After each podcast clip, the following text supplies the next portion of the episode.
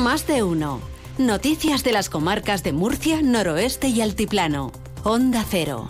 Ángel Alonso. Muy buenos días. Conocemos ya el estado de las carreteras en la región de Murcia a esta hora de la mañana, a las 8 y 20. La DGT nos espera Jaime Orejón. Buenos días. Muy buenos días. Hasta ahora pendientes de complicaciones en la 7 en Espinardo en sentido Almería. También en La Ñora en esta misma vía en la 7 dirección Andalucía. Complicaciones en el acceso a Murcia Capital por la RM15 en Cañada Hermosa y también la Nacional 344 en las Torres de Cotillas. Precaución en estos tramos y vías la situación de las carreteras. Conocemos ya el tiempo que nos espera para este último día del mes de febrero, jueves 29. La Agencia Estatal de Meteorología, Iván Álvarez, Buenos días. Buenos días. Hoy en la región de Murcia el viento seguirá reciando con rachas que pueden llegar a ser fuertes, aunque con intensidad más moderada que la jornada de ayer. Por lo general tendremos estabilidad con los cielos prácticamente despejados y con temperaturas eh, que irán en ascenso. Tendremos de máxima 23 grados en Murcia y en Molina de Segura, 21 en Cartagena, en Lorca y en Cieza,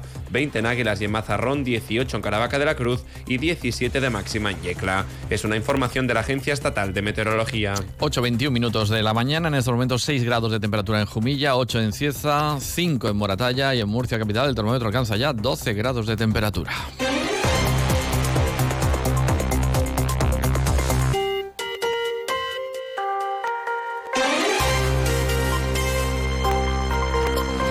La Universidad de Murcia ha puesto en marcha el modelo de formación a lo largo de toda la vida mediante microcredenciales universitarias, un modelo impulsado por el Consejo de Europa que busca ofrecer actualización de competencias profesionales con cursos oficiales y homologados que van a tener reconocimiento oficial tanto en España como en el resto de la Unión Europea. El rector eh, José Luján y el consejero Juan María Vázquez han presentado la primera de estas microcredenciales en ecografía obstetricia para matronas, según ha explicado el consejero. El Consejo Europeo hace aproximadamente eh, unos cuatro años eh, nos traslada en un comunicado que el 60% de la población adulta en Europa debería de tener al menos una formación adicional anual. Estas microcredenciales vienen a dar respuesta precisamente a eso, a tener una oferta en la cual el ciudadano europeo pues, pueda formarse a lo largo de su vida de, una forma arreglada, de una forma homologada y donde pueda quedar constancia, independientemente además del nivel de formación que tenga. Es decir, va a haber microcredenciales eh, para una eh, calificación, cualificación universitaria, pero también de formación profesional y de otros niveles. ¿no? Hablando de la universidad, la consejera de Política Social Conchita Ruiz y el rector de la Universidad de Murcia han firmado la ampliación del convenio de colaboración que permitirá continuar desarrollando el proyecto Yo Aporto entre jóvenes tutelados y extutelados por la comunidad con edades comprendidas entre los 14 y los 21 años. El acuerdo incluye servicios de orientación e inserción laboral con acciones encaminadas a la búsqueda activa de empleo a través de prácticas profesionales. La comunidad ha decidido ampliar el convenio durante este año 2024 con la participación de 50 jóvenes más. La consejera. Hace un estudio diagnóstico de la realidad de cada joven, diseña un programa individualizado de cada uno de ellos, detectando eh, sus competencias profesionales, sus competencias personales para reforzarlas y posteriormente trabaja en esa inserción al mercado laboral. Esto forma parte de uno de los proyectos que estamos desarrollando desde esta consejería y que hemos decidido llamar Yo Aporto. Es una línea de programas que estamos trabajando de forma coordinada, además de con la Universidad de Murcia, con entidades para que puedan acceder al mercado laboral, pero también puedan tener una inserción sociolaboral como se merece. En la pasada edición, háganse ustedes una cuenta, el 50% de los participantes accedieron a un empleo y el 83% consiguió reducir el absentismo escolar. En la Glorieta ha habido concentración a favor de la reapertura histórica de la línea férrea Cartagena, Murcia, Albacete por Chinchilla. La organizaba el Ayuntamiento de Murcia y la Asociación de Consumidores y Usuarios en Red, con Sumur, y ha participado por distintas autoridades, tanto locales como regionales. Entre ellos estaba el alcalde de Murcia, José Ballesta. Y lo que estamos reivindicando es que esa línea vuelva de nuevo a electrificarse, que vuelva de nuevo a ser útil y sobre todo que sirva, como digo, de una cohesión una cohesión entre los territorios que nos acerque a las personas, una cohesión social para que todos tengamos la igualdad de oportunidades. El secretario de Transporte e Infraestructuras de los socialistas en la región de Murcia, José Luis Ruiz, ha recordado que fue el Partido Popular quien sentenció, ha dicho, a muerte la línea Cartagena-Chinchilla cuando acordaron traer la alta velocidad por Alicante. Asegura que los socialistas van a mantener esta línea porque es la conexión natural de la región con el interior de España y la más corta.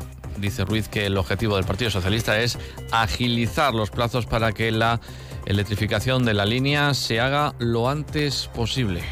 Fue cuando llegó ya eh, Pedro Sánchez al gobierno y con eh, Pepe Vélez de delegado del gobierno cuando se intensificaron los trabajos y se comprometió a que la línea se mantenía. Pero no solo eso, sino que el año pasado, en mayo de 2023, Raquel Sánchez se comprometió a la modernización y a la electrificación de esta línea. Y le ha contestado el ex consejero regional de Fomento y actual senador del Partido Popular, José Ramón Díez de Revenga. La única realidad del Partido Socialista en materia de trenes es que nos convirtieron en una isla ferroviaria, de forma que llevamos más de dos años sin tener ninguna conexión de tren con cercanías con Lorca y con Águilas, y sin que circule ningún tren por la línea que une Cieza y Ellín con Madrid.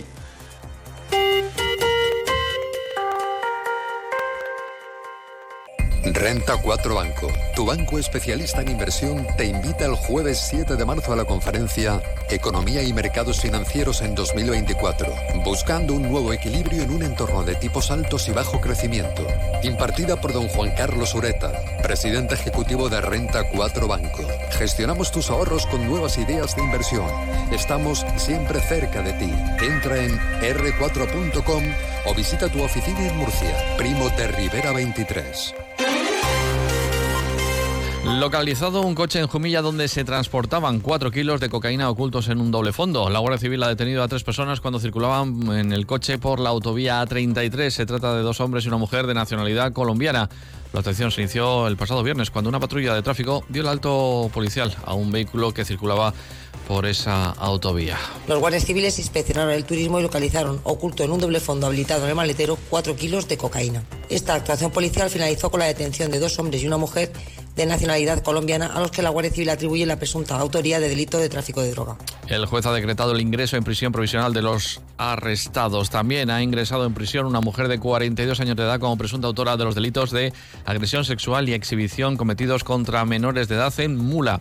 Además, la Guardia Civil también le acusa de hurto, amenazas, daños y quebrantamiento de medidas cautelares. Mientras la Guardia Civil indagaba para esclarecer la relación de esta mujer con otros delitos, las denuncias de tres familias sobre unos supuestos tocamientos y actos intimidatorios contra sus hijas menores de edad dieron un giro en la investigación al constatar que la descripción física de la sospechosa coincidía con la de la mujer que estaba causando molestias entre los vecinos.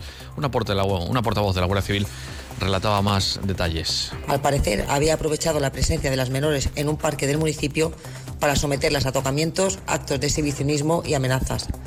Recientemente, la Guardia Civil ha culminado la investigación con la detención de una mujer de 42 años, nacionalidad española, y con un abultado historial delictivo como presunta autora de tres delitos de agresión sexual y exhibicionismo, así como de los delitos de amenazas, hurto, daños y quebrantamiento de orden de alojamiento respecto de una vecina del municipio. Más asuntos, 8.28 de la mañana. El Gobierno regional va a anticipar unos 114 millones de euros este año a 28 ayuntamientos con los que tiene convenio de colaboración para adelantar la recaudación de los impuestos municipales. El objetivo es que los consistorios dispongan de mayor liquidez para hacer frente a las facturas. Lo ha avanzado el consejero de Economía, Hacienda y Empresa, Luis Alberto Marín, durante su visita a las dependencias, nuevas dependencias que tiene en Yecla la agencia tributaria. En concreto, la consejería prevé adelantar 114 8 millones de euros, lo que supondrá un incremento de un 24,8% respecto al pasado año. Lo que sin duda supone un alivio para las arcas municipales poder recibir con esa periodicidad mensual los ingresos provenientes de la agencia tributaria.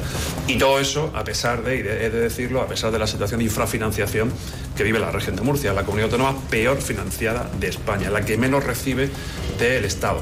A pesar de ello, el Gobierno va a seguir haciendo esfuerzos para poder precisamente aliviar las tensiones de tesorería de los ayuntamientos mediante esta estrategia de anticipo de los, de los tributos municipales. Y el Ayuntamiento de Murcia está llevando a cabo las obras de renovación y mejora de aceras en la avenida Miguel de Cervantes. Hay tramos en los que las raíces de los árboles han levantado parte del suelo, provocando problemas para los peatones. La vicealcaldesa Rebeca Pérez ha visitado la zona. Lo que hemos hecho es elevar la rasante de la acera para dotarla de mayor espesor y resistencia, a la vez que hemos ejecutado un gran parte recorrido en la zona del arbolado para que estos ejemplares tengan más espacio para la expansión de sus raíces y a la vez estemos dotando de más accesibilidad y seguridad al peatón. No hay tiempo para más, les dejamos con Alsina que pasen un día estupendo.